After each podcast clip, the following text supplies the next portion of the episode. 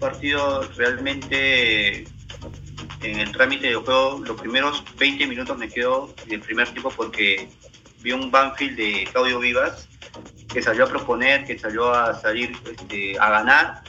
Eh, buen trámite de juego por, por intermedio de Zitanich, que era su partido de, despedida, con Juan Cruz, el hijo del jardinero Cruz, de Julio Cruz, recordemos, el delantero.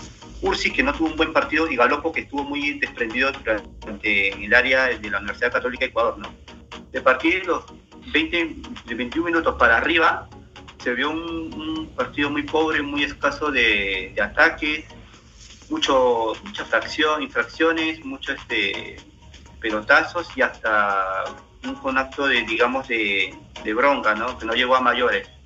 Sin embargo, el conjunto ecuatoriano este, supo esperarlo a Banfield, supo este, tranquilizar las cosas, manejar muy bien el resultado, aunque sorprendió un poco porque se, tenía que buscar el resultado, tenía que salir a ganar así como lo hizo en Brasil, claro que fue mucho mejor pero perdió.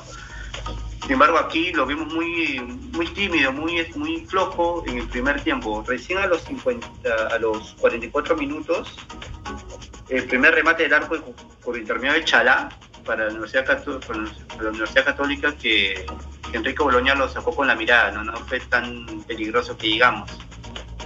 Ya en el segundo periodo, el conjunto fue, fue otra cosa, fue un partido ya este, muy, muy divertido, muy dinámico, muy este, de tú a tú, de golpe por golpe. Realizaron este buen juego por Galopo y Nicolás Domingo, y ayudando ahí, pero el conjunto de, de Azul fue aproximarse más y crear peligro en el área de Enrique Boloña por, por intermedio de, Rodríguez y Chalá, que eran los más movidizos, ¿no? Ya en el conjunto argentino comenzó también hasta a, realizar unos cambios que le dieron un poco de resultado, pero sobre todo me quedo con el cambio de Nicolás Domingo, de Jesús Dácolo, ¿no? En el minuto 56 me dio un tiro potente, galopo, que tapa bien el arquero Cuero, y de rebote Darío Sitanich no pudo conectar bien y agarra bien cuero, ¿no? Ese fue un aviso ya de Banfield el minuto 56, pero por intermedio conjunto, como era golpe por golpe, hubo un, una jugada por izquierda de Quinteros que mandó un centro y Jesús Dátolo de Chalaca venció al cuero que era el, capo del partido, que estaba sacando ya buena, buenas atajadas, pero con esta no pudo, un golazo, creo que fue el golazo de, la quinta fecha en Copa Sudamericana.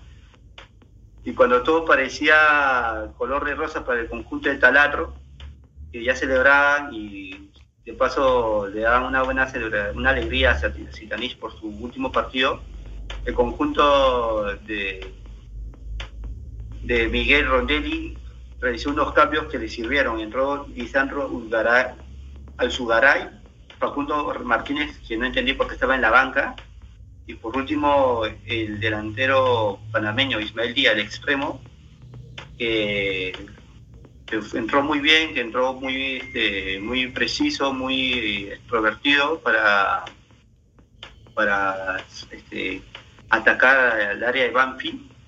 Y tras una buena jugada de, al, de Lisandro Zugaray, un buen pase y la defensa de, la defensa de Banfield muy sorprendida y muy parada a la vez. Y eso aprovechó Ismael Díaz con un toque de derecha suavecito, digamos, buena definición, venció a Enrique Bolonia.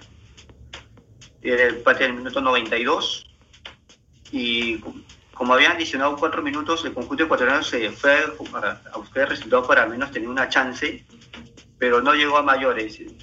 Empate 1-1 entre Banfield y la Universidad Católica de Ecuador. El grupo queda así, el grupo C, la, Unión La Calera con 8, Santos con 7, la Universidad Católica de Quito con 5, muy difícil que clasifique, era un partido hoy vital para ganar y para al menos aspirar a la clasificación. Y Banfield que había comenzado muy bien en la primera fecha, fue, fue decayendo, fue debilitándose pues bueno, quedó con cuatro puntos ya eliminado. Eso fue en el grupo C, Banfield 1, Universidad Católica Ecuador 1.